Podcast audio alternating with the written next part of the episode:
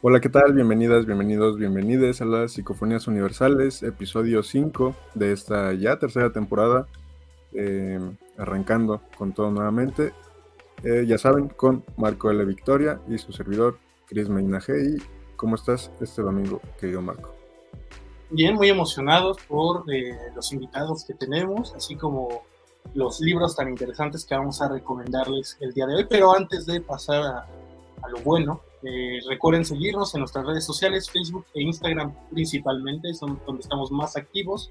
En Facebook son las transmisiones en vivo, por si quieren conectar. En Instagram eh, mencionamos invitados, libros y demás eh, actividades que se hacen en este bonito podcast. Además recuerden que pueden vernos o revernos en YouTube. Estamos en formato video podcast, así como en Spotify.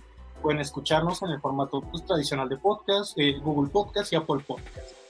Y pues, ¿cómo estás, Chris? ¿Cómo estás el día de hoy? Bien, igual emocionado por eh, las lecturas de hoy. Creo que es una lectura que fue muy peculiar, entonces igual emocionado por eso y los invitados, por supuesto, también eh, arrancando con todo este episodio. Pues, eh, pues, si quieren, le damos ahora sí lo bueno, este, con las recomendaciones literarias en esta ocasión, eh, bueno, desde hace unos meses me di a la tarea de leer una de las sagas más famosas, o si no es la más famosa de fantasía épica, este género que empezó Tolkien y justamente es de este autor del que voy a hablar. Eh, sus sagas más importantes, lo que tengo entendido, no soy muy, eh, no estoy metido en el lore de Lord of the Rings, muy, muy metido. Yo soy más fan de Game of Thrones o de la canción de Hielo y Fuego de George R.R. R. Martin, que obviamente toma muchos de los elementos ahí para escribir sus libros.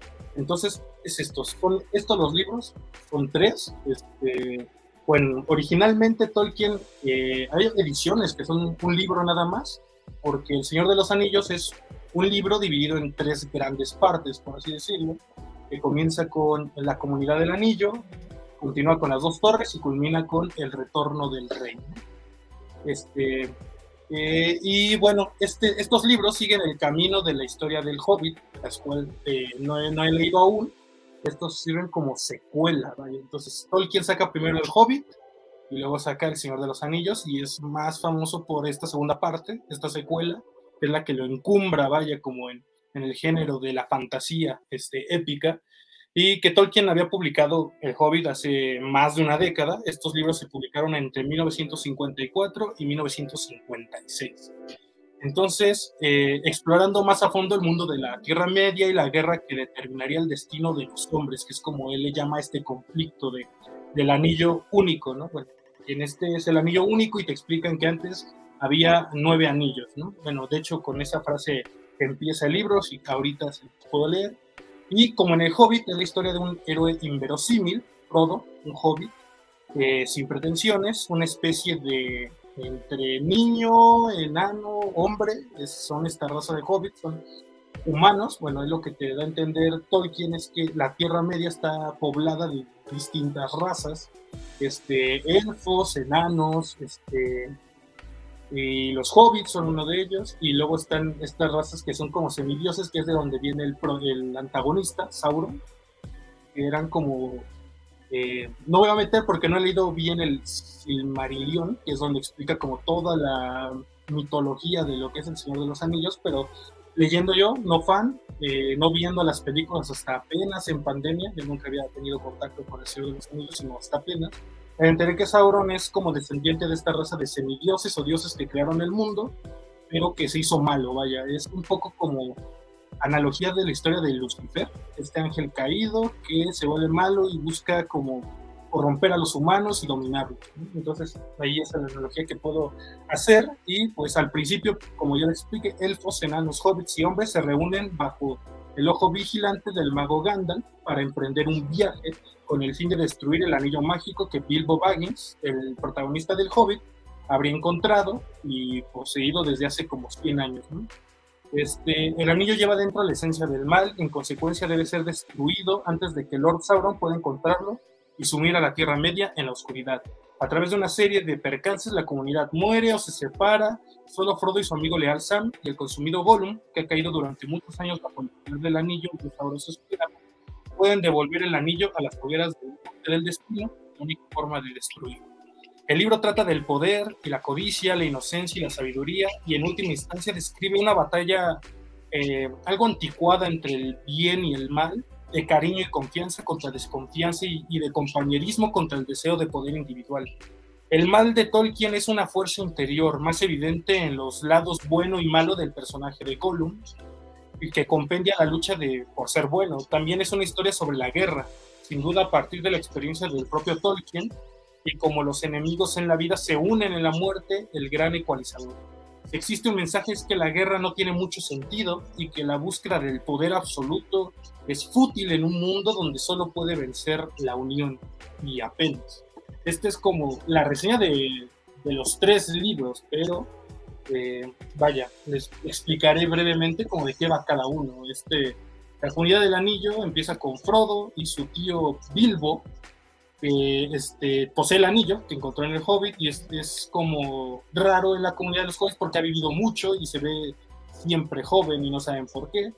Y en su cumpleaños de su tío le hereda este anillo porque él quiere irse de la comunidad de los Hobbits y empezar a escribir sus memorias. Ahí aparece también este Gandalf, que es protagonista desde el Hobbit. Este, él lo va a guiar cuando se da cuenta de que este anillo que le deja a su tío es el anillo único, el único que puede eh, como esclavizar a todos los seres de la Tierra Media. Es como esta analogía que ya comentaba del poder absoluto, vaya. Entonces se arman una compañía de distintas razas de, personajes este, y tienen que viajar al Monte del Destino donde fue forjado este anillo para destruirlo. Y esto es como el viaje inicial, llegan a Rivendell, el lugar como de ancestral de los elfos, que eran como la raza eh, dominante en la antigüedad y raza que ha seguido sobreviviendo, porque dan a entender que los hombres llegan desde otro continente a poblar la Tierra Media, que son todos pues, este, personajes que en la adaptación cinematográfica pues, son, no están vestidos de ninguna forma particular, son los, eh, los que viven en Gondor y, y demás. Esto es como todo la historia del primer libro, pero sí se tarda bastante. O sea, lo que se me hizo pesado de Tolkien es que eh, justifica mucho bajo, yo creo que sí, sentido científico y como que tuviera sentido dentro de su mundo, entonces sobreexplica muchas cosas y sobredescribe muchas cosas.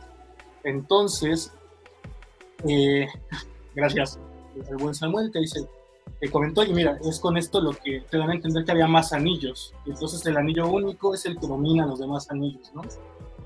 Comenta tres anillos para los reyes elfos bajo el cielo, siete para los señores enanos en casas de piedra, nueve para los hombres mortales condenados a morir, y uno para el señor oscuro sobre el trono oscuro en la tierra de Mordor donde se extienden las sombras, un anillo para gobernarlos a todos, un anillo para encontrarlos, un anillo para traerlos a todos y atarlos en las tinieblas, en la tierra de Mordor donde se extienden las sombras. Y es como eh, la frase con la que inicia toda esta trilogía. Y como ya le comenté, la compañía se separa, eh, Frodo tiene que continuar su camino él solo, solo con, con su fiel escudero, esta suerte de Sancho Panza que es Sam, eh, que tiene que continuar, y esta criatura que en algún momento estuvo bajo el poder del anillo, que es Gollum, ¿no? Entonces, estas contradicciones que mete Tolkien sobre el bien y el mal, es este, pues recaen en Gollum.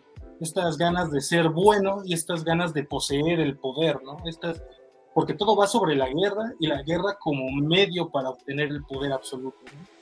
Entonces, en las dos torres ampliamos personajes, eh, te, enteras que ciertos aliados son en verdad enemigos, como Saruman, que era el como jefe de todos los magos de la Tierra Media, y te das cuenta que él eh, está apoyando como a, a, Sauron, pero no porque quiera que Sauron gane la guerra, sino porque él quiere obtener el poder absoluto.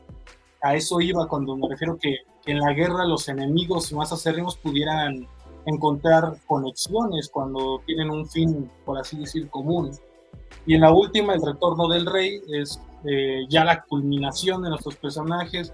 Eh, como que lo más importante ocurre en las dos torres con la batalla del abismo de Helm, que es como todas las fuerzas de, de Saruman contra los buenos, porque Sauron en sí durante toda la trilogía no tiene como un ejército, sino solo esa sombra que acecha a la Tierra Media.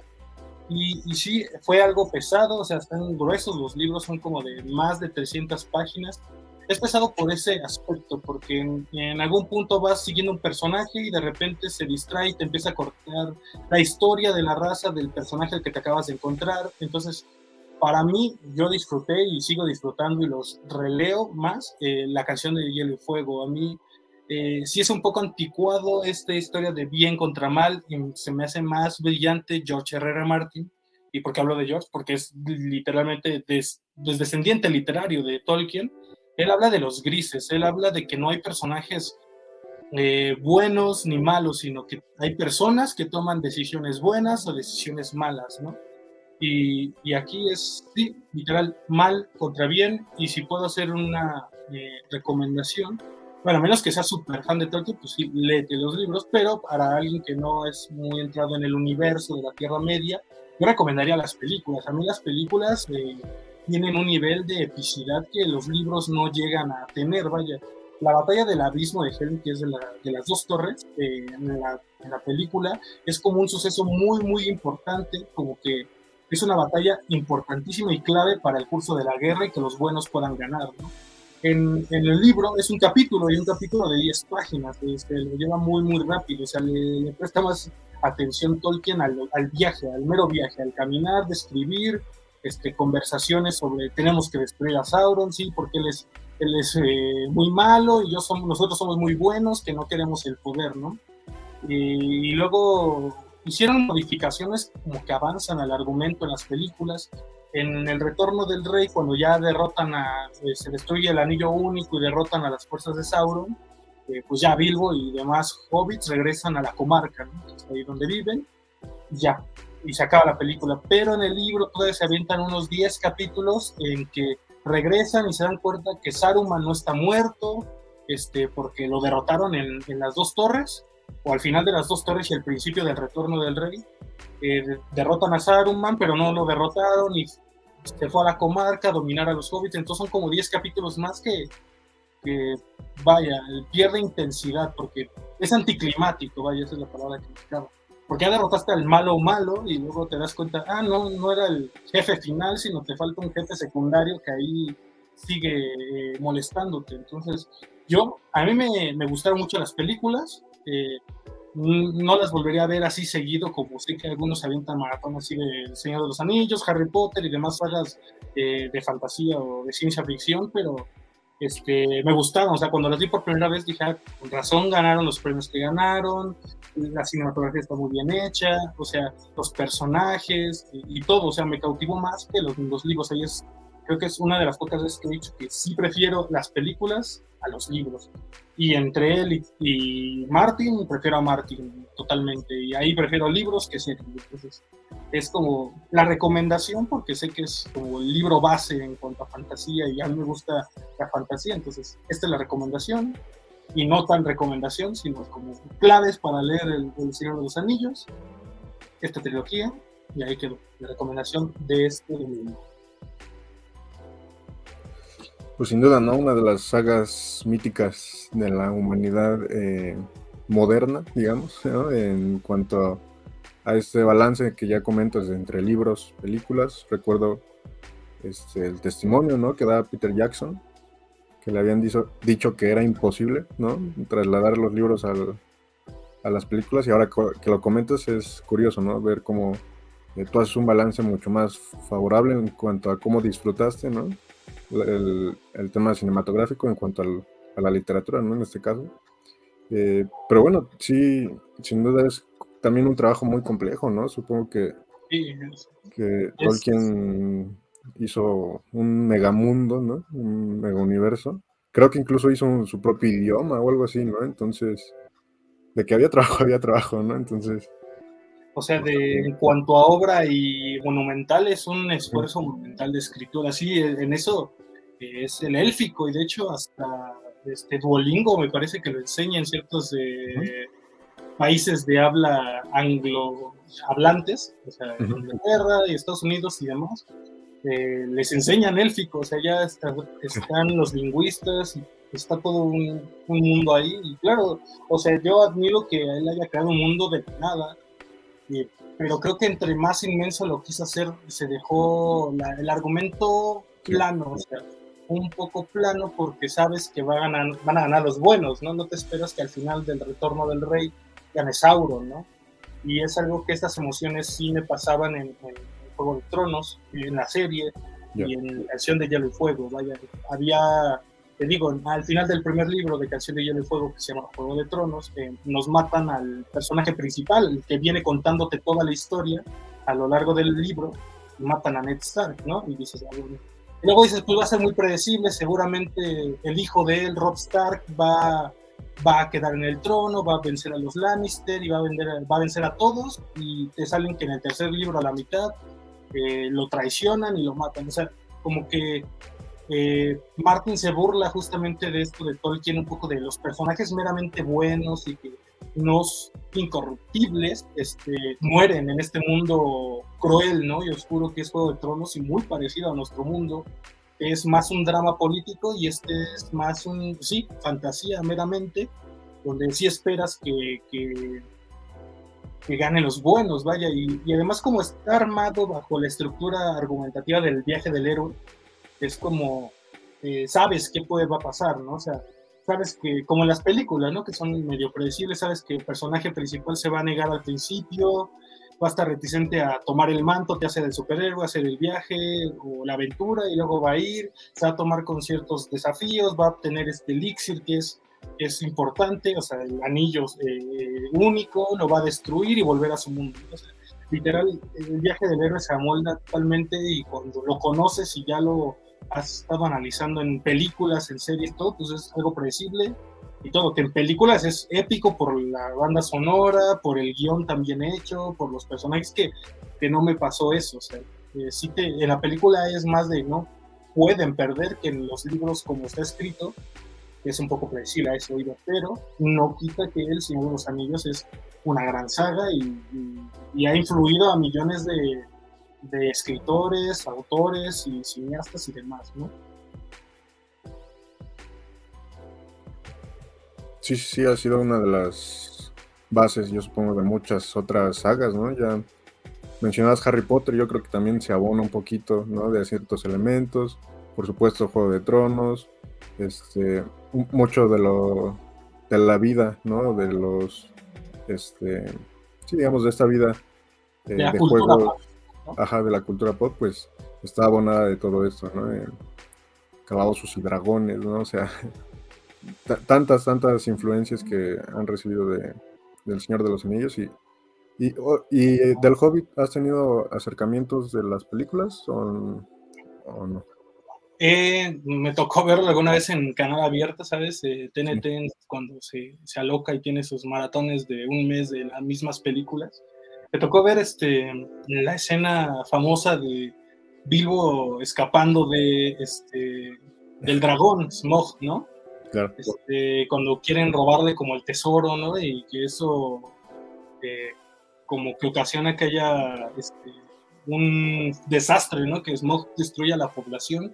Lo que leí, que se me hizo muy interesante, es que hay más alusiones a la Segunda Guerra en el Hobbit eh, que Smog, bueno, las alusiones que hacen es la bomba atómica y que estos personajes pues, realmente este, quisieron robarle algo y es como la alusión de la última parte de la guerra, Estados Unidos-Japón, que solo para destruirlo pues tuvieron que usar este tipo de cosas.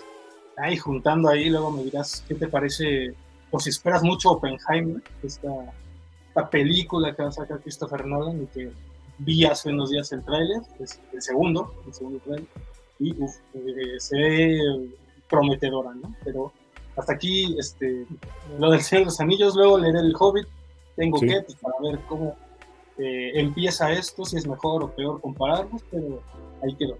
El Señor de los Anillos, Tolkien. Ahora, el buen Chris nos va a dar su recomendación, un libro que se ve interesante. Cuéntanos, Chris, ¿qué traes el día de hoy? Eh, bueno, ahí está el Señor de los Anillos, ¿no? Teníamos que darle un espacio en Psicofonía Universales. Y bueno, la obra que traigo hoy es una obra que yo creo que ha sido la que más trabajo me ha costado en toda mi vida. No, no es que sea mucha, pero bueno, me ha costado. Eh, prácticamente la empecé el año pasado cuando acabamos la segunda temporada. Eh, le di una gran pausa entre el primer tomo y el segundo tomo porque eh, no es una lectura fácil, sobre todo si no estás buscando cierta información eh, específica, ¿no? Eh, y bueno, apenas esta semana pude terminarlo, los dos tomos, que, bueno, se los presento, básicamente, ¿no? Ahí pueden verlo, ¿no? dos tomos muy similares, pero con su propio arte. Eh, ensayo político sobre el reino de la Nueva España, de Alexander von Humboldt. Eh, estas son ediciones de la Universidad Veracruzana que están eh, ridículamente baratas. o sea, es una ganga. La verdad es que creo que deben aprovecharlo si las encuentran por ahí. Y además están editadas de una manera magistral, o sea, de más de 1100 páginas, eh, contados los detallitos o errores ortográficos o de puntuación, que tampoco son, este, digamos, eh, enormes, ¿no? Pero hay alguno que otro, y los, o sea, los puedo contar con la mano, ¿no? Lo cual se me hace impresionante, ¿no? Yo, a veces la, el balance, ¿no? De, precio y calidad, de repente se ve ahí un poco quebrado en las editoriales mexicanas. Por lo cual, pues, siendo sincero, no esperaba que estuviera tan bien. En ese sentido. Y ya hablando de la obra como tal, pues bueno, eh, Alexander von Humboldt, eh, digamos que fue un todólogo, uno de, esos, de aquellos todólogos de siglos anteriores, que llega a la Nueva España, a, a México en ese entonces. Eh, esta obra se escribe más o menos por 1821-22, ¿no? Bueno, se termina de escribir, entonces más o menos le toca ver un proceso de colonia, eh, y ya como en épocas de ahí de, la independencia, pero bueno, eh, lo que él hace es un trabajo completo, en, o sea, en el más amplio de los sentidos, en donde se mete prácticamente con todo, ¿no? habla sobre esta parte social, ¿no? Que, había en la Nueva España, lo cual es muy interesante, ¿eh? porque no lo toma nada más como, como este, observador, sino que incluso hace ahí anotaciones de lo que él veía y que prácticamente pues era racismo, ¿no? O sea, él lo evidenciaba ya desde entonces y de hecho eh, ahorita les voy a leer la parte final así de la última hoja que me dejó, eh, pues, no sé, entusiasmado, ¿no? De, después de leer tantas cosas que, dice, muchos números, ¿no? Habla sobre eh, las plantas, habla sobre la minería, ¿no? De, la Nueva España y de, los, de los territorios que estaban cercanos. Eh, se mete mucho también con el tema del comercio, ¿no? La importancia de la, de la cochinilla, ¿no? Por ejemplo, eh, para, pues sí, este, cuestiones de pintura, por ejemplo. Y, también habla mucho sobre, sobre el tema bélico, ¿no? De cómo se estaban conformando ya los ejércitos. Eh, y, e incluso muy, muy, bien documentado en cuanto a números, ¿no? De cuántas personas eran las que estaban dentro de, estas filas. Em, el primer tomo lo cierra prácticamente todo con, la cuestión geográfica, ¿no? Se mete mucho con la geografía, cómo está compuesto, eh, las zonas, ¿no? Eh, en cuanto a clima, en cuanto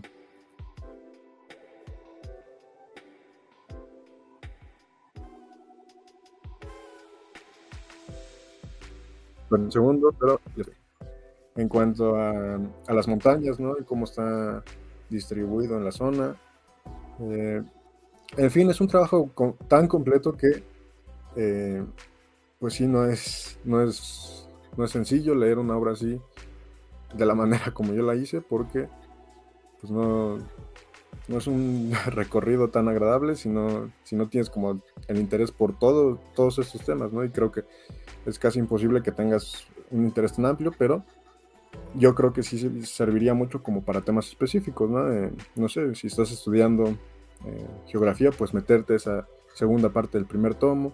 Si estás estudiando sobre la historia este, del comercio en México, quizás darle más al tomo 2, ¿no? Pero eh, bueno, es lo que es. Yo sabía que me esperaba esto, pero, pero me di a la tarea de, de revisarlo en plenitud. Y, y, bueno, creo que sobre todo lo que destaco es lo de von Humboldt, que lo leeré a continuación. Espero que no, que no lo tomen como spoiler, si pudiera llamarse así, pero bueno, la última página, ¿no? Eh, dice esto. Eh, ojalá, sobre todo, que llegase a persuadirles, hablando de la obra, eh, una verdad importante, a saber, que el bienestar de los blancos está íntimamente enlazado con el de la raza bronceada y que no puede existir felicidad duradera en ambas Américas, sino en cuanto esta raza, humillada pero no envilecida en medio de su larga opresión, llegue a participar de todos los beneficios que son consiguientes a los progresos de la civilización y de las mejoras del orden social. O sea, muy llamativo ¿no? lo que escribe porque eh, reconoce que existe ahí un problema de, pues, de racialidad, ¿no? Y reconoce que también pues puede, pueden ir mucho mejor las cosas si ese problema no está tan latente, ¿no? Eh, por supuesto, estamos hablando de 1822, eh, pero bueno, ya me resultaba eh, muy llamativo esto que escribe. Y bueno, en general, von Humboldt creo que también es una de las personalidades que, que han sido, sí estudiadas, pero quizás no tan abordadas en un tema académico. Y creo que podría ser eh, interesante también abrir muchos debates sobre lo que él escribía, lo que él pensaba y, cómo lo abordaba. Eh, y nada, en general también este, reconocer el trabajo de la Universidad Veracruzana, la verdad es que me he encontrado cosas maravillosas de su editorial y creo que es una gran propuesta eh, con unos precios económicos, pero no por ello pues de mala calidad, ¿no? Porque sin mencionar a otras, de repente ahí es donde falla muchísimo. Entonces, pues bueno, ensayo político sobre el reino de la Nueva España, tomo 1 y 2. Eh, por fin lo terminé y no, igual no, no sería como que lo recomendara, pero este, si necesitan leerlo, esta es una gran edición. Bueno, lo que había leído alguna vez de Humboldt es que hay cierto sector de la población que pero tiene cierto rencor esta figura histórica, porque cuando, creo que sí es el que estás mencionando, cuando se le permite el acceso a lo que era la Nueva España y después se llamó el Imperio Mexicano, México, se le hizo que se le preguntó si era meramente académico, ¿no? Si meramente divulgación de, de todo y, y, de las plantas, geografía, comercio, todo. Y lo que pasó después que Humboldt vende antes, antes pues no era tan fácil, ¿no? Editar un libro, tomaba sus notas y era muchísimos años después que, que podías publicar un libro. Lo que pasa, o lo que se sabe que hizo Humboldt fue vender toda esa información a Estados Unidos y decirle a México cuenta con tantos efectivos, su comercio está basado en esto, su geografía es tal. Entonces, cuando México había emergido durante el principio del siglo XIX como la gran potencia americana, como la gran potencia del continente, y pues Estados Unidos pues estaba también emergente, pero no era una potencia como tal. Estaba más avanzado México, Ciudad de México era una ciudad que no le competía, no le pedía nada a las ciudades europeas. Y después pasa lo de Texas, pasa la, la guerra, le llaman Guerra de México-Estados Unidos, que realmente fue una invasión, ¿no? una intervención estadounidense. Y lo que comenta tanto Pablo Paz en uno de sus ensayos y muchos historiadores, que ahí se decidió la hegemonía, quién iba a ser la potencia hegemónica en el continente, ¿no?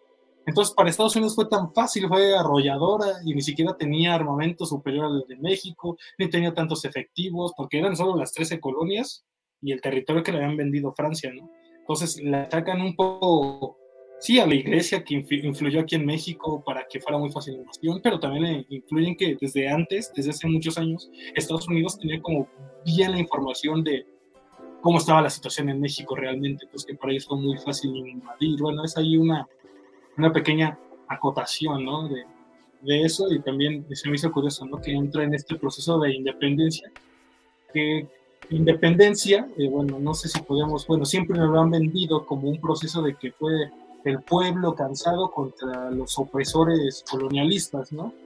Pero pues nada no lo venden así, ¿no? Es Miguel Hidalgo, luego Morelos, luego Mina y al final este, Guerrero y Iturbide, ¿no? Pero si te metes un poco más, eh, bueno, que es muy interesante nuestra historia, te das cuenta que, que los que consuman nuestra independencia no son el pueblo, vaya, son las élites criollas, ¿no? O sea, esto, estas personas, eh, hijos de españoles nacidos aquí en, en, América, porque en España había un régimen liberalista, ¿no? Que eran eh, eh, respeto a la constitución de Cádiz y con un estilo de monarquía parlamentaria. Que le impusieron al rey, ¿no? Hubo una, especie de guerra civil ahí en España. Entonces, afectaba los intereses de los que querían seguir anexados a España. Dijeron, pues vamos a independizarnos para mantener nuestros privilegios, que fue la clase eclesiástica, la clase militar y la aristocracia de ese tiempo. Entonces, creo que, bueno, a mí me, me, un poco, bueno, hablando del tema, es que deberían enseñarnos pues, que realmente no fue un proceso de independencia, fue un proceso de separación de acuerdo a los intereses de la clase que estaba en ese momento en el poder, ¿no? que, que, por eso aprueban que Agustín Iturbide, un hijo de español, sea rey, sea emperador de, de México y Centroamérica. ¿no? Después ya salen un montón de cosas y acordando antes de terminar con, con tus comentarios finales, eh, que siempre habían dicho que por qué no había tanta gente eh, procedente de África aquí en, en, en, México. Y yo leí que Vicente Guerrero era un mulato, un mulato, este, bueno, no sé si es mulato u otra casta, no es que nos organizaron en castas de acuerdo a las combinaciones étnicas y raciales, pero Vicente Guerrero estaba muy avergonzado de, de, de su origen, vaya, que no sé si su, ma, su, mamá era procedente de África o su papá, pero estaba tan avergonzado que cuando llega al poder en 1828 como presidente, que no ganó las elecciones, también una de las cosas, ahí depuso al presidente electo, él expulsa a todas las personas de procedentes, eh, ahora sí, eh, afroamericanas, o sea, que nacieron aquí en América, que eran procedentes de África, las expulsó y, dijo que, y esto lo dijo Vicente Guerrero, que porque empobrecía nuestra raza y empobrecía nuestra cultura, o sea, es, eh, es increíble que, por ejemplo, esta persona tiene una, una frase en el Congreso, ¿no? Con letras de oro, y, y te das cuenta que, que, son hijos de su tiempo, claro, pero no eran excelentes personas y ese es el error creo que ha pasado en América, el, esto de engrandecimiento de los caudillos y creer que realmente eran santos solo por, eh, porque fueron los militares más poderosos en ese tiempo. Me hizo interesante un poco acordarme de eso y que eso influyó totalmente en el devenir de nuestra historia, por qué no tuvimos un, un blues eh, rico, un jazz, un rock and roll como lo hubo en Estados Unidos y demás culturas. ¿no? Pero bueno, ahora sí, ya me extendí, pero un poco tus comentarios finales, ¿no? No, sí, igual está muy relacionado con todo, con todo lo que Humboldt escribió. Eh, sí, aunque haces esta acotación de Estados Unidos, digamos, acotación, la verdad es que es bien, importante, ¿no? Como también el uso de la información puede eh, generar un poder, ¿no? Un poder, eh, sobre todo en cuestión competitiva, ¿no? O de opresión. Y en ese sentido, pues también el comentario, ¿no? De que, eh, qué triste, ¿no? Que mucha información que ha sido recabada y que ha sido trabajada de manera tan minuciosa, de repente se use para, pues, cuestiones, eh, pues sí, en, en términos bélicos o en términos del conflicto ¿no? internacional o incluso nacional. Eh, porque sin duda es eso, un trabajo muy minucioso que te da este, santo y seña de todo lo que ocurría en la Nueva España. Entonces imagínate usar ese, esa información en, en, tiempos donde apenas el sistema se estaba construyendo, pues sin duda, sin duda alguna este, significaba ¿no? eh, algo, pues un arma ¿no? muy poderosa. Eh, y bueno, esto de la independencia, sí, siempre hay muchos debates ¿no? abiertos. La verdad es que eh, quizás podríamos hablarlo en alguna otra ocasión y extendernos mucho más, porque sí es, sí es muy interesante. Como pues a veces no se trata de buscar villanos, ¿no? En la historia, pero a veces parece que sí se trata de buscar héroes en donde ah, quizás no los hay, o quizás, este, pues, se endiosa tanto a un personaje que nos olvidamos de todo lo demás, ¿no? Y siempre, pues siempre, ¿no? Una persona va a tener sus lados positivos, sus lados negativos, pero hay que ver el balance, cuál pesó más, ¿no? Sobre todo para el estatus eh, actual del país, porque pues el tema del racismo sí está como muy ligado, creo yo, fuertemente a toda esta época de la colonia y, y sí es como uno de los orígenes eh, iniciales o principales de, de, la situación actual en cuanto a temas de racialidad, entonces pues sí es sí es, sí es de importancia, ¿no? no hay que dejarlo pasar y, y bueno, abrir, seguir abriendo el debate y dejar la puerta abierta para en otra ocasión seguir hablando ¿no? de, de aquellas épocas de nuestro México. ¿no? Sí, sí, sí. Que ya nos meteremos después eh, con, la, con información en, si, si quiere luego armamos el debate ahí sobre todo este proceso y sobre la racialidad en temas de genética y por qué Hitler y algunos supremacistas están muy equivocados. Entonces, eh, pues estos son eh, debates que dejamos abiertos para que lo comenten, que en otro programa, qué día eh, qué temas quieren que, hablemos, obviamente, y libros tal vez también recomienden. Y pues estas han sido las recomendaciones eh, por parte de Cris, el ensayo político del reino de la Nueva España, de Humboldt y eh, algo de fantasía épica, Tolkien, la trilogía del Señor de los Anillos, que sí es un libro dividido en tres partes. Y ahora sí, lo bueno, lo que más nos emociona en esta ocasión es este, nuestros invitados de, esta ocasión. ¿Quieres presentarnos esta ocasión, Claro que sí, con mucho gusto. Eh, y bueno, nada más dar como el contexto de cómo llegamos aquí también, allá en el lejano enero de 2021. 2021 me parece que era el año. Este, Prime Video me recomienda, ¿no? Eh, eh, una película, ¿no? Que me pareció como muy interesante. Eh, siempre es otoño, ¿no? Una película que me trajo como muchos comentarios, de hecho, contacté director Alex Sereno por Twitter y muy amable me contestó al respecto. Este, sobre su inspiración ¿no? de esta película y, que era muy, muy emocionante ahora que, que podamos platicar. Y por supuesto, tenemos a Alex Sereno, director nacido en Córdoba, España. Empezó a rodar cortometrajes en 2014, pero no fue hasta 2017 con la webserie Fucking Amanda, You Ruin My Life, cuando encontró el tono de el tipo de historias que quería contar, más parecidas al cine indie americano o al mumblecore, ¿no? que justamente era el subgénero que me llamó la atención de su película. Y bueno, su salto viene con la película Siempre es Otoño en 2019, con la que empieza a tener cierto reconocimiento fuera de España y a circular por festivales y plataformas. Y a continuación realiza Violeta y los Días Grises en 2021 y ahora eh, acaba de estrenar Folie a Famille, eh, no sé si se pronuncia tal cual así, ya nos estarán diciendo, este, rodada en tiempo récord y con la colaboración de Celia Kiedis, con la que formó equipo y con la que se encuentra también preparando ya eh, su siguiente película. Y tenemos también a Celia Kiedis, eh, que nace en Cádiz, España, estudia cine y se dedica a la fotografía. En su última película se ha ocupado de la dirección fotográfica y artística y ha sido finalista en numerosos concursos de fotografía y ha expuesto su obra en algunas exposiciones. Así que, pues, público de Psicofonías Universales, recibamos a Alex y a Celia eh, desde España. Hola. Hola. Hola, ¿cómo están? ¿Qué tal? Eh, muy bien, muy contentos de tenerlos en el programa. Y para que nuestro público, si es que no conoce su obra aún, eh, vamos a hacer una pequeña entrevista para pues, conocer sus orígenes, eh, la película que están presentando, inspiración y demás. Y, quisiera comenzar, bueno, con Alex y Celia van a hacer casi las mismas preguntas. Este, ¿De dónde nace el amor por el cine? ¿De dónde, de dónde surge? ¿O cómo, cómo viene esta vena artística para la cinematografía.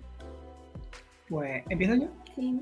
A mí es que realmente lo que más me gusta del proceso cinematográfico o lo que más me gustaba era escribir.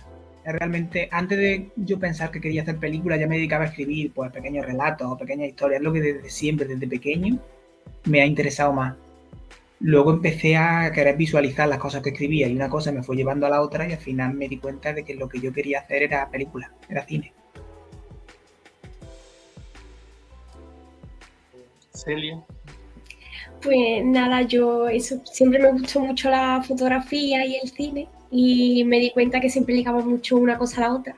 Entonces pues ya me di cuenta de que podía utilizar lo que es el tema de la fotografía dentro del cine y nada, en mi casa siempre ha gustado mucho el cine y ya vi que podía existir la opción de estudiar cine públicamente aquí en España y eso es lo que me ha acercado más al cine. Bien, eh, bueno, de, las dos películas que, he podido ver, siempre es Otoño y ahora Julia Famil, veo como este, claramente como una evolución en cuanto al tema visual, ¿no? Seguramente, eh, sobre todo por la parte ahora que he trabajado con Celia. Eh, y en ese sentido me gustaría saber cuál era la intención de eh, hacer la película como la hicieron eh, sobre todo en términos también como visuales, ¿no? Porque veo que hay como ciertas eh, tomas o escenas donde hay una simetría que me imagino yo que está trabajada así intencionalmente, pero eh, no sé de dónde se inspiraron o, cuáles eran las intenciones de hacer la película como lo hicieron.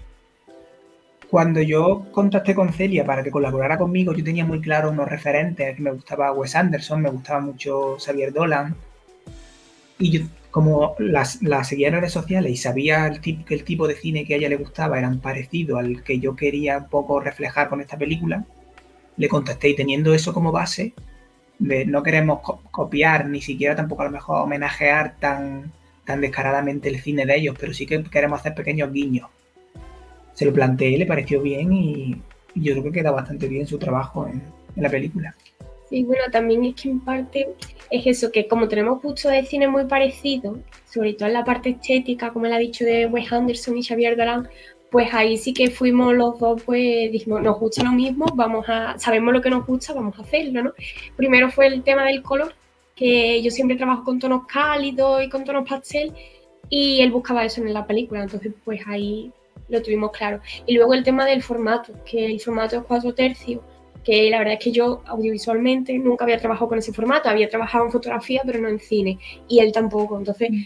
como que a la hora de componer y tal, pues mm, nos fuimos guiando uno al otro. También es verdad que las pelis ideales, una cosa que se caracteriza es que no tiene mucho movimiento de cámara, entonces al final es como enfocar una fotografía y plantear una fotografía, y eso a mí pues también me lo hacía más fácil. Sí, es verdad que yo es como un, no sé si es un guiño mío, algo que me sale involuntario, el hago plano muy fijo, soy muy fan del plano fijo. Y, que esté toda, la acción encuadrada en un mismo plano.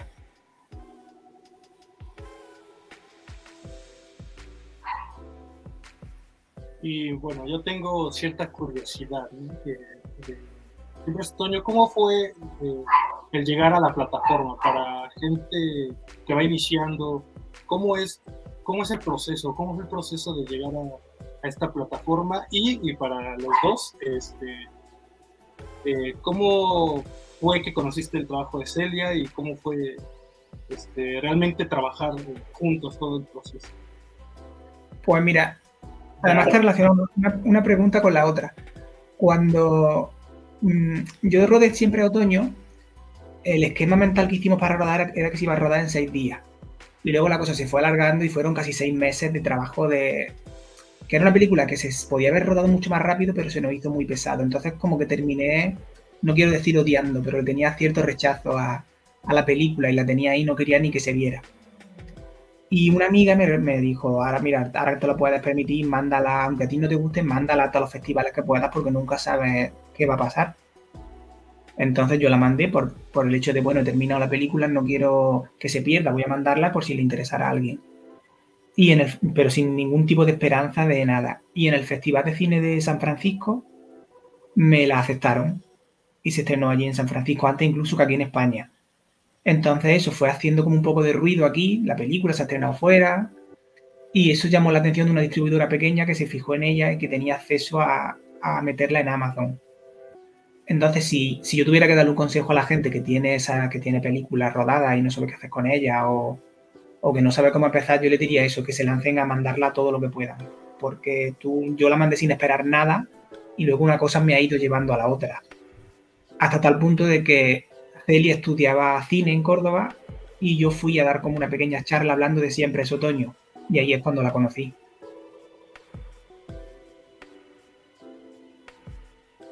Y nada, que era la pregunta que no sé cómo, cómo nos conocimos. cuando él vino a dar la charla a la universidad, pues claro, a todo el mundo nos llamó la atención porque dijimos, alguien de la misma edad que nosotros, que tiene ya pelis hechas, que tiene en Amazon, pues obviamente estábamos todos flipando, ¿no? Nos parecía algo súper curioso y claro, era muy cercano porque era de que le podíamos hacer preguntas y tal. Y ahí fue pues cuando yo vi un poco la claridad de estudiar la carrera, porque tú te metes a estudiar cine y luego que te puedas dedicar expresamente al cine es complicado, pero bueno, él fue un ejemplo de que se puede y ahora pues yo puedo ser otro. Así que... Y con idea de seguir haciendo más películas juntos. A ver, tenemos ganas.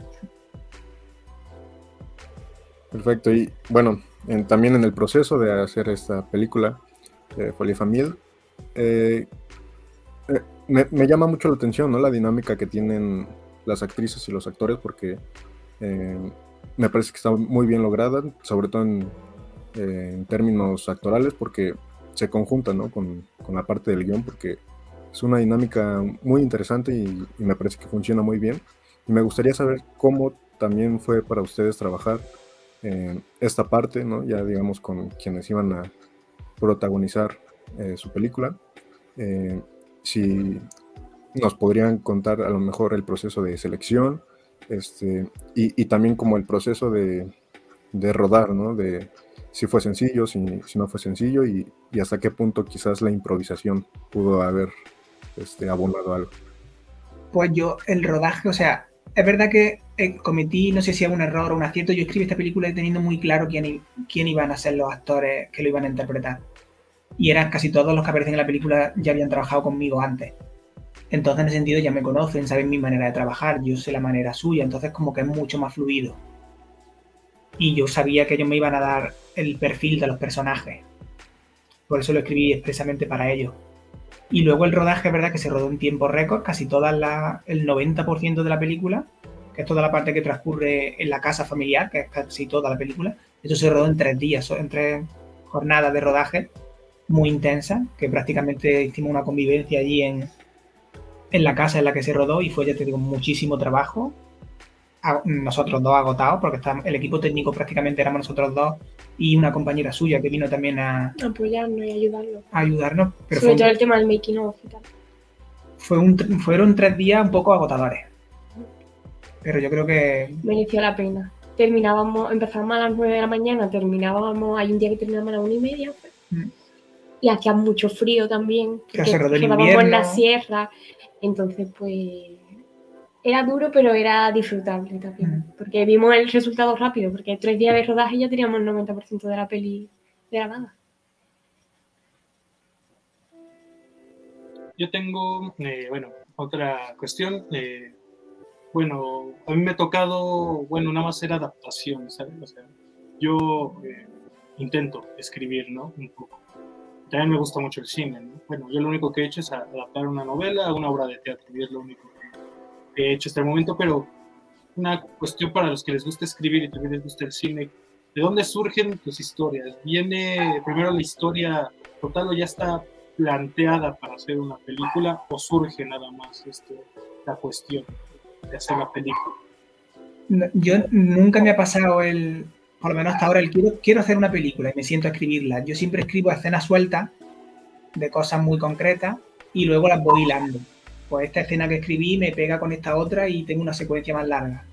Entonces tengo como muchísimas secuencias que a veces tengo la suerte de que al unirlas me da, me da cierto sentido y ya tengo el grueso de una película. Pero es verdad que nunca me he planteado, o a mí no me sirve, no me funciona, el me voy a sentar y quiero escribir esto y, en específico de esta nueva película, ¿de dónde surge la historia? ¿Igual fueron secuencias y conexas o vino una gran idea y luego la secuencia? Pues yo tenía, o sea, había hecho siempre Otoño, que era un drama, bastante drama. Luego hice Violeta y los días grises, que seguía siendo un drama, pero era mucho más comedia romántica. Y ahora me apetecía hacer una comedia. Una comedia negra, una comedia con personajes que, que no, no tenían por qué caer bien, pero que al mismo tiempo pudiera empatizar con ellos en ciertos momentos. Entonces yo empecé a escribir secuencias de conversaciones familiares. Pues la madre que habla con la hija, el hermano que habla con el otro hermano, sin saber un poco el contexto, nada más que las cosas que se decían. Y lo fui armando, me costó muchísimo acabar el guion, porque no tenía como una trama, al final no es una familia que quiere hacer algo y lo consigue, es como una familia en una casa hablando. Y me costó bastante terminarlo. Pero luego yo creo que, quedó bastante bien. De hecho, cuando le contesté a Celia, le dije, recuerdo literalmente, es como los Tenenbaum, la película de, de Wes Anderson, pero mal, porque son malas personas todos. Yo me acuerdo de reírme mucho leyendo el guion por primera vez. De hecho, que estás leyendo y te estás riendo, digo, otra pues si ya leyendo me hace gracia. Y luego los actores también. Que, bueno, el tema de la improvisación que las nombrado antes, hay una actriz, la que hace de la hija, que nos reíamos mucho con ella, porque cada vez que terminaba una escena, ella pensaba que habíamos pausado la, la, escena y ella soltaba algo, por ejemplo, este sofá se hunde y se hizo una escena aquí en, esta, en este sofá con estos pósters. Y dijo ella, ay, es que tiene un sofá que se te hunde el culo, claro, refiriéndose a mí que es mi casa.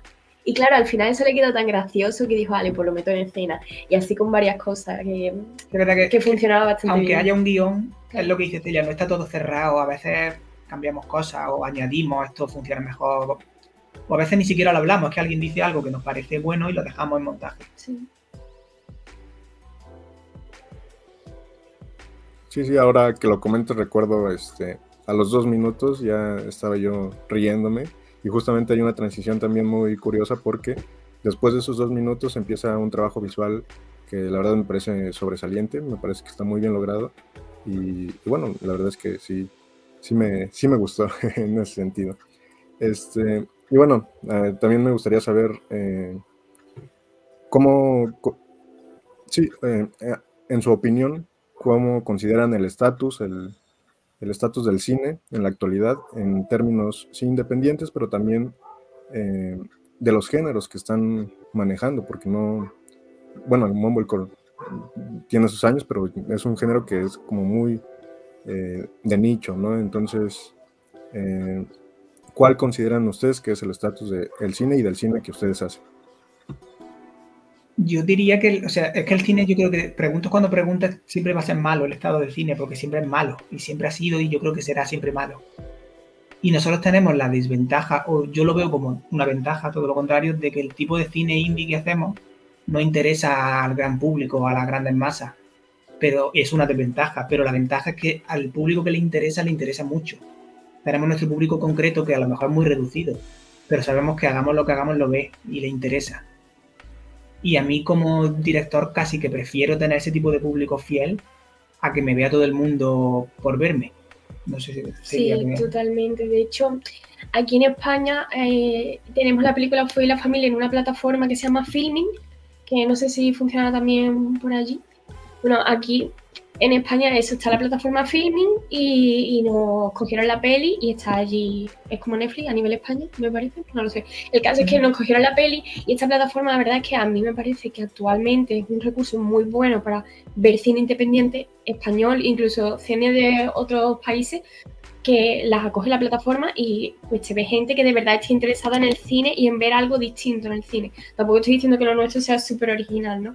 Pero que a lo mejor no es la típica película blockbuster ni es la típica comedia española que, que arrasa en taquilla, ¿sabes? Ahora mismo. Sí, que es verdad que tuvimos la suerte de tener una plataforma que además el mismo día de, de yo escribirle para plantearle que teníamos esta película, que, que si le interesaría el mismo día nos dijeron que sí que tenemos la suerte de que exista y cada vez más pequeñas plataformas o, o, medianas o incluso grandes plataformas que se interesan por el trabajo de directores como yo, por ejemplo, más independientes. Claro. y nos da nuestro espacio. Ya no es solo por, visir- por vernos nosotros, ¿no? Sino, mm, ya no es porque la gente nos vea, sino por nosotros también podernos inspirar de otras cosas y no tener que estar recurriendo pues, a material pirata. Porque muchas veces cuando quieres ver películas concretas o películas mm, que se han presentado solo a ciertos certámenes, terminas pirateándolas. De hecho, nuestra película se ha pirateado bastante, que me la han estado mandando mis amigos. Pero a nosotros al revés, a nosotros es algo que nos alegra, porque eso significa que la gente la está viendo y que la gente tiene interés por verla. Que al final es pues, una forma de poderlo acercar a los demás.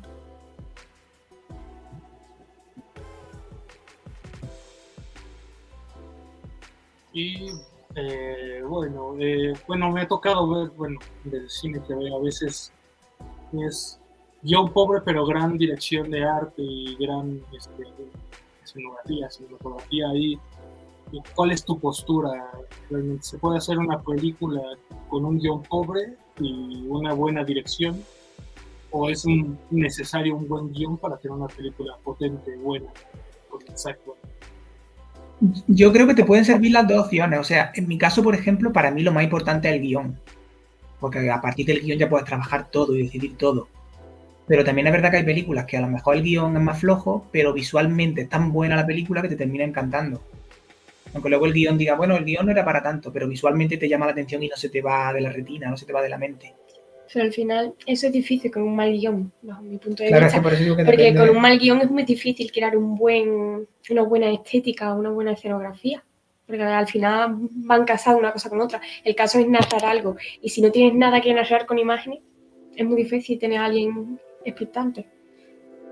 Sí, porque me vino a la mente la escena del, de- del hijo, bueno, que es como meta, me- se me hizo como una metaficción, se me hace que el hijo está hablando de la película en la que está sucediendo todo, Sí, de su libro, este, un poco ahí, me, me gusta, me gusta porque esos guiños de metaficción me gustan, me gusta porque le dicen que no está hablando de nada, ¿no? Pero, pero de la nada, y también me recordó la frase que los grandes libros, cuando los recomiendas, pues que no trata de nada, así también se me vino a la película, una gran película, pues a veces no trata de nada, pero trata de todo al mismo tiempo.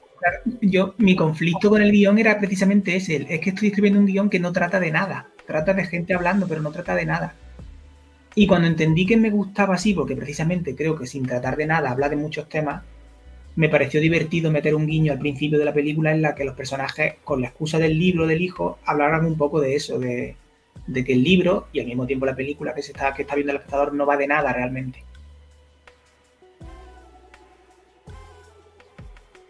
Bien, eh, eh, me, me interesa ahora esta parte de- como del tono porque este, siempre es otoño, pues eh, la recuerdo ¿no? como una película más melancólica, ¿no? Más sobre eh, pues esa cuestión ¿no? del- de la pareja.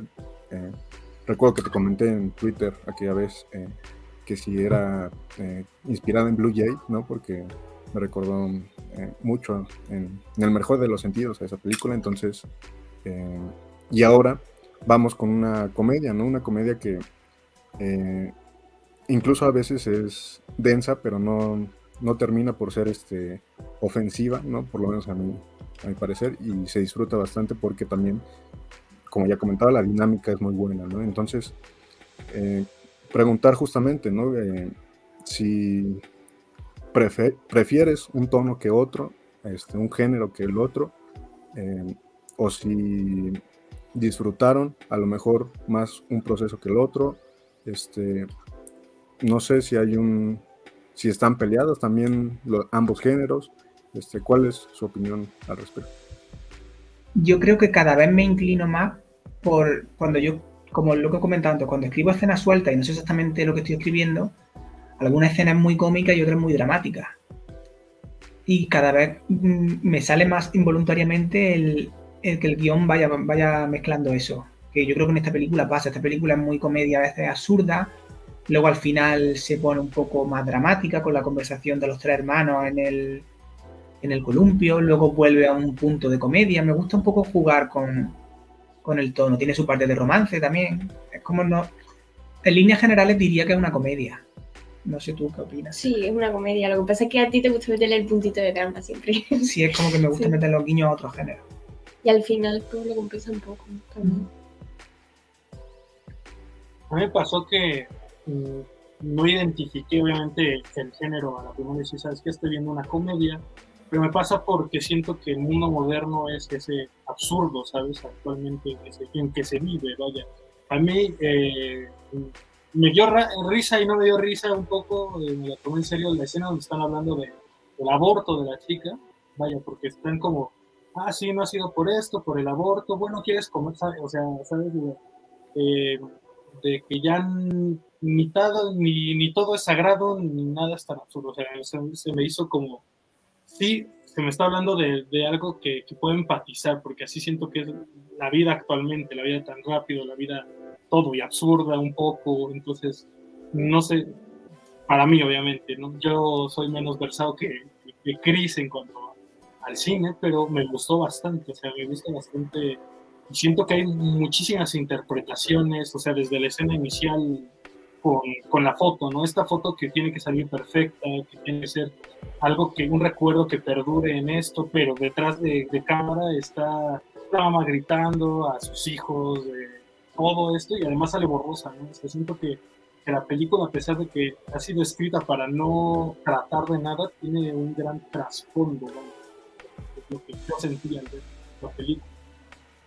Claro, un poco lo que hemos hablado antes de del cine, nuestro cine es como muy de nicho, la gente que la vea y le guste va a ver eso. Si, si alguien va a ver lo que ha dicho Celia antes, un blockbuster, algo así, no, no le va a gustar porque es un tipo de público a lo mejor más reducido, pero está, está hecha así. Y es verdad que los personajes, lo que has comentado de la escena de lo del aborto, yo cuando la escribí, cuando lo hablé con los actores y con Celia, eh, son personajes que yo tenía claro que podían comentar cualquier cosa y decir cualquier cosa incorrecta o, o que lo dejara en mal lugar, pero ellos no son conscientes de que, de que están diciendo algo mal. Todo lo, para ellos todo es como muy banal, muy simple todo es como blanco o negro, no le, no le afecta nada o no piensan en que lo que dicen le afecta a otra gente. Y eso en cierto punto a mí me, me divertía escribirlo, me parecía cómico. Aunque hablaran de burradas y de, y de barbaridades y se insultaran, pero es cómico porque ellos no son conscientes de lo que dicen. Y bueno, también conforme al tema de la fotografía y de la dirección de arte, este, ¿qué tan sencillo o qué tan este, difícil fue grabar, sobre todo en espacios que regularmente están al exterior y que además con el tiempo contado supongo que también debió haber sido este, un gran reto. Eh, y también cómo se hizo este balance también del tono justamente de la película en cuanto a que de repente está la comedia, de repente está el drama y de repente está pues el momento ¿no? melancólico. Entonces, ¿cómo fue más o menos ese, ese trabajo? Pues desde yo voy a empezar por el tema del color, porque es como lo que los dos nos centramos más y es como que eso tenemos muy claro. Yo cuando él me dijo la idea, lo primero que hice fue una libretita en la que le dediqué una hoja a cada personaje y le hice su paleta cromática.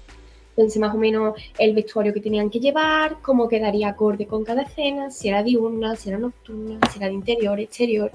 Y lo que nos dimos cuenta es que el sitio donde grabamos la casa tenía mucho exterior, que daba mucho juego para los tonos cálidos, verdes, eh, en contraste con los colores así pastel que llevan ellos, ¿no? Que, por ejemplo, con los pompones lila que lleva ella dependiente, o el rojo que suele utilizar el hermano, eh, el hermano mediano, ¿qué es?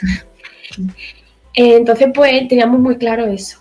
Ahora bien, por ejemplo, la escena de la pelea de la pareja es una escena nocturna ahí no contamos con el material que hubiéramos necesitado para una escena así. Entonces el tema de iluminar la escena, eh, la cámara en mano, fue un poco una odisea, pero también creo que al final conseguimos que le diera un poco de dramatismo, esa oscuridad. La lluvia también, que durante los tres días que rodamos no se aprecia en cámara la lluvia, pero sí. Ayuda a que todo estuviera más verde también. Hay planos que si mira el suelo se nota que ha estado lloviendo, como tuvimos la suerte de que no llovió en las tomas de exteriores. Pero en el suelo se nota que ya está lloviendo. Mm, y eso también nos agobiaba un poco porque, claro, cuando está nublado también está todo más quemado, más blanco y nos costaba mucho que se vieran los cielos azules. Y bueno, ahí sí que tuvimos un poco de dificultad, pero bueno, luego tuvimos la suerte de que los espacios en los que rodamos mayoritariamente eran amplios. La casa de campo donde rodamos era amplia, entonces para rodar no nos supuso mucho problema. Y también que Ale se hizo con una grúa y hay algunos planos que pudimos grabar desde la grúa y eso también nos, facilitó el rodaje. Pero vamos, ya te digo, todo lo que nos facilitó sobre todo fue tener desde el principio muy claro dónde íbamos a hacer las tomas, con qué ropa íbamos a hacer las tomas, qué luces contábamos para cada toma, examinar bien los lugares, porque al fin y al cabo necesitábamos tener eso muy preparado para que luego cuando llegásemos pudiésemos grabarlo de una toma.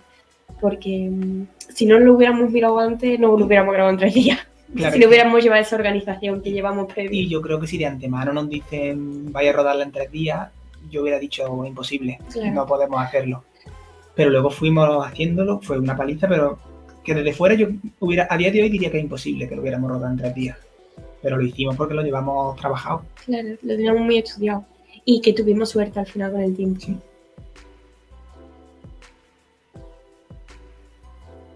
Y Olivia Familia, este, ¿dónde la podemos esperar aquí en Latinoamérica más allá de alguna plataforma específica o pues, nada más va a ser en la plataforma? pues o sea, mi idea era hacer un estreno en alguna sala aquí en Córdoba y luego ofrecérsela a la plataforma. Pero como lo de la plataforma surgió, nada más terminar casi la película, dijimos, pues vamos a que, esté la plataforma. No nos dio tiempo ni a distribuirla por festivales, que es lo que hemos empezado a hacer ahora. Desde abril se ha mandado a varios festivales, va a estar yo creo hasta final de año enviándose a sitios. Lo que pasa es que es un proceso largo y un proceso que hay que tener paciencia, porque a lo mejor la mando ahora y tengo respuestas a final de año. O, sea que yo sé que en Latinoamérica a día de hoy va a estar en varios festivales o se va a presentar otras cosas. Todavía no tengo respuesta de en cuál va a estar seguro o en cuál no. Pero la hemos enviado a varios festivales en Latinoamérica.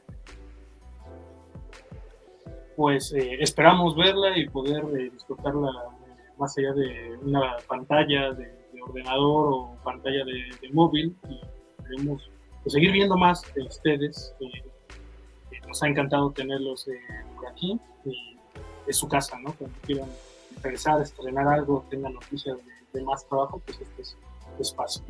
Muchas gracias. Muchas gracias, encantado de estar aquí.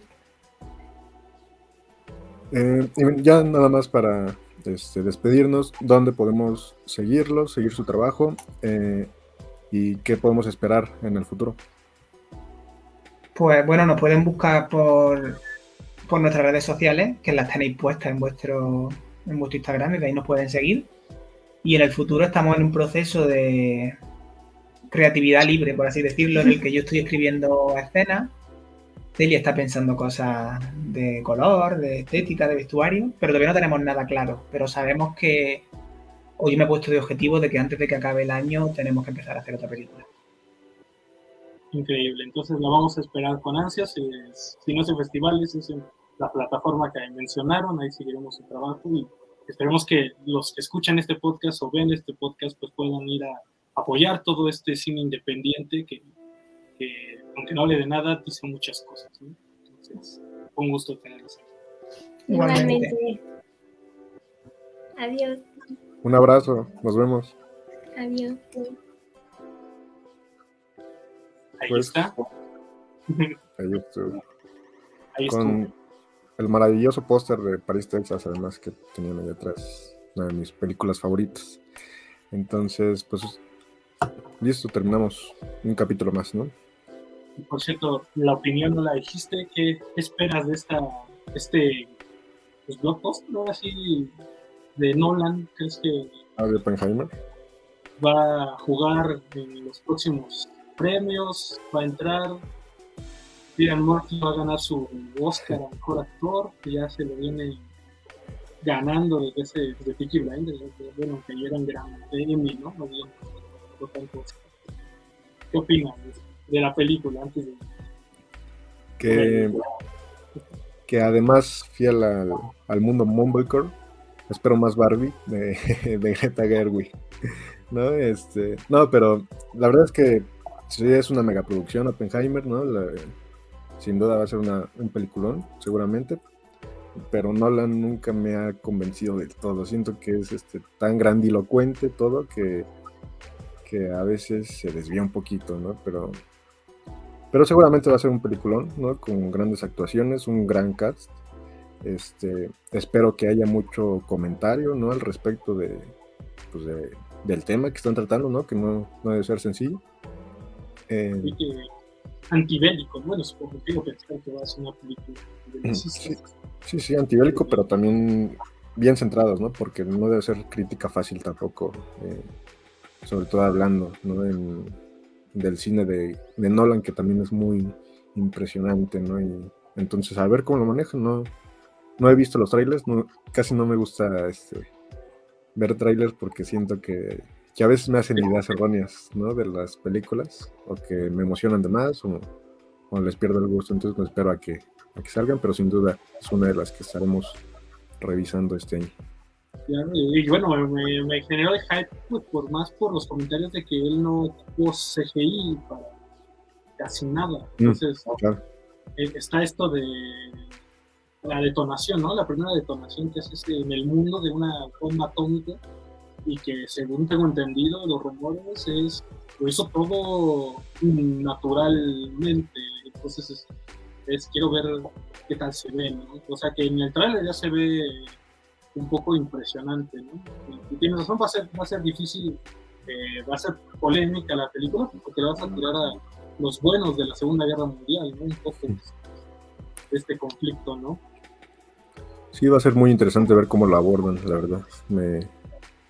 Eso sí es lo que creo que más me llama la atención y, y eso que comentas no lo tenía tan, este, tan presente, pero que cada vez haya este, uso también de de este, efectos prácticos, me parece también un, es un gran recuerdo, ¿no? Porque de repente ya en un mundo de CGI, pues este, sí, se agradece, ¿no? Todavía este tipo de propuestas, que son más costosas, claro, pero este, son muy valiosas, ¿no? Pues con esto llegamos al final, mucho cine, eh, hubo en esta ocasión este, crítica de todo, entonces, ¿dónde nos pueden seguir, escuchar, ver, Cris? Hasta la siguiente visión. Pues saben que nos pueden seguir en Facebook, desde donde hacemos las transmisiones en vivo cada dos domingos a las 4 pm, hora de México, ¿no? del centro, digamos, de, de este lado del globo. Eh, y pueden también estar al pendiente de eh, los invitados y de los libros en nuestra cuenta, cuenta de Instagram, donde anunciamos todo prácticamente y después pueden revivir el capítulo ya, este, digamos, de una forma más, eh, pues, simplificada, ¿no? En YouTube, para que puedan ustedes ver el extracto que, les interesa, ¿no? Pero yo les recomiendo que vean ¿no? en ese sentido. Y pueden escucharnos si es que este, quieren más el formato podcast en Spotify, Apple Podcast, Google Podcast, en y no sé, alguno más por ahí se me escapa, pero pues síganos en todos lados, allá andamos, ¿no? Entonces, gracias y nos vemos hasta la siguiente. Nos vemos en el próximo capítulo.